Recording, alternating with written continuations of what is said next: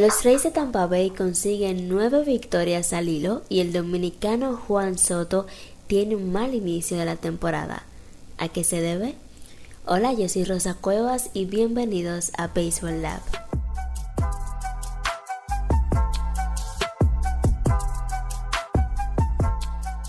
Bien, en este episodio de Baseball Lab vamos a estar debatiendo acerca de estos dos temas interesantes en esta semana de acción en las grandes ligas.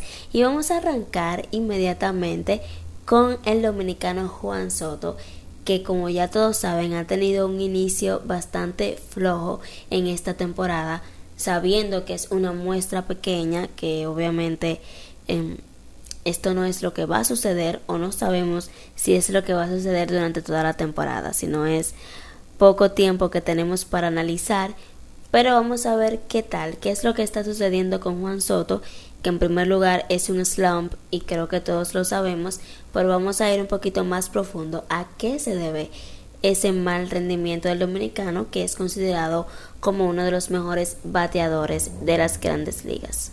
Viendo sus números en esta temporada, podemos apreciar que tiene un promedio de bateo de 216, aunque este cambió en el partido del domingo porque estaba en 182, aumentó a 216, un OVP de 356 y slugging de 432, con 8 hits, 2 jonrones y 5 carreras impulsadas. Cuando vamos más profundo, vemos que tiene una velocidad de salida promedio de 91.1 millas por hora y ha conseguido una velocidad de salida máxima de 111.8 millas por hora con un hard hit percentage de 51.9%, lo que quiere decir que le está dando bien a la pelota, o sea, está bateándola con fuerza. Entonces, ¿qué es lo que sucede? ¿Por qué su promedio y por qué sus números en general están tan bajitos? Y a eso vamos a ir ahora. Cuando vemos su launch angle o ángulo de salida, vemos que está en 1.4, lo que quiere decir que la mayoría de sus patazos están siendo dirigidos hacia el suelo, directamente hacia el suelo. Ese ángulo de salida está bastante bajito. Entonces, eso es un completo indicador de que sus patazos están siendo dirigidos al suelo. Y aquí es que está el problema de Juan Soto y lo vemos más detalladamente cuando apreciamos sus distintos batazos, los tipos de batazos que ha conseguido en esta temporada y vemos que el 63.0% de ellos han sido rodados. Entonces aquí se confirma esa teoría de que tiene los patazos o que ha dirigido los patazos al suelo, por eso su launch angle está en 1.4. El 25.9% han sido elevados, mientras que líneas solo un 7.4%. Entonces, efectivamente, tener un ángulo de salida tan bajito en 1.4 es señal de que está bateando bastantes rodados cuando vemos los números que él consigue con estos diferentes tipos de batazos, dígase rodados, elevados y líneas, con líneas es que le fue mejor a él en el 2022 con 622 de promedio de bateo y 658 de WOBA, mientras que con los rodados tuvo un promedio de 202 y 188 WOBA.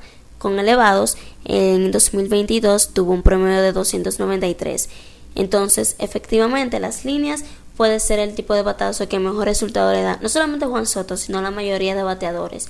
Por eso, cuando vemos la calidad de sus batazos, vemos que ha predominado lo que es top bowls con un 48.1%, que son casi exclusivamente compuestos por batazos con ángulos de salida negativos, es decir, dirigidos directamente hacia el suelo.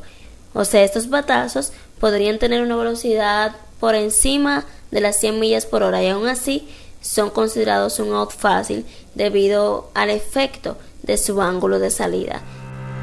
Bien, y vamos a cambiar de tema y hablamos rápidamente del gran inicio de temporada que están teniendo los Reyes de Tampa Bay con 9 victorias y 0 derrotas. Los Reyes entonces tienen el mejor inicio de un equipo desde el 9-0 precisamente de los Reales en 2023 y la racha de Tampa es la mejor para cualquier punto de una campaña desde las 10 victorias de los Yankees en 1939. Y sí hay muchos factores que han estado influyendo en este éxito del equipo. Precisamente como mencionan todos, la rotación que ha sido la mejor o una de las mejores de la temporada. Y que me han preguntado por qué yo no la puse en mi top 5, que fue de lo que trató el podcast pasado. Pero no sé, simplemente no está entre mis favoritas para el top 5. En el top 10 sí la pondría, pero no en el top 5. Eso es según mi opinión. Eso no quiere decir que sea mala porque es muy buena, de las mejores y todo depende del criterio que tenga cada persona. Llevan tres blanqueadas de la temporada, tienen FIP de 2.05 ocupando el primer lugar y también tienen efectividad de 2.20 con 62 ponches ocupando el segundo lugar en la liga americana. Pero también otro factor importante es la ofensiva que ellos han tenido. Son líderes en cuadrangulares con 21 bolas cercas, 64 carreras anotadas, 63 impulsadas, 365 de OVP, 571 de slogan, 397 de WOBA y también líderes de WRC Plus con 161, lo que quiere decir que son 61% mejores que el promedio de la liga. Entonces, sí, la ofensiva ha sido bastante importante. También está por ahí el promedio de bateo de 282, ocupando el tercer lugar en la liga americana.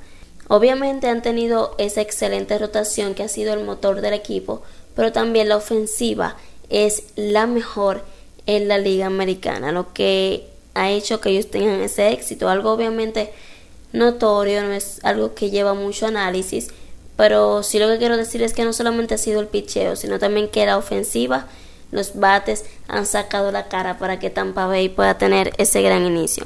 ¿Qué tan sostenible es?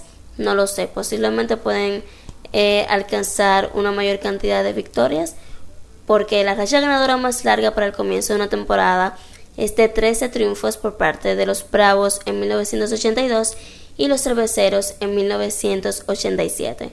Tienen una interesante combinación de picheo y ofensiva y un equipo que en los últimos años ha llamado la atención por cómo está estructurado y el éxito moderado o no que ha podido tener. Lo cierto es que esa combinación entre su rotación abridora y la ofensiva, también su bullpen, que ha hecho un buen trabajo, es lo que los ha llevado a tener ese éxito. Bien amigos, y con estos breves aportes sobre la situación de Juan Soto y la de los Reyes de Tampa, llegamos al final de este segundo episodio de Baseball Lab, esperando que haya sido de su agrado y también esperando sus reacciones a través de mis redes sociales, Rosa Cuevas 27 en Twitter, Rosa Cuevas 27 underscore en Instagram. Nos vemos el próximo lunes con otro tema interesante. Bye bye.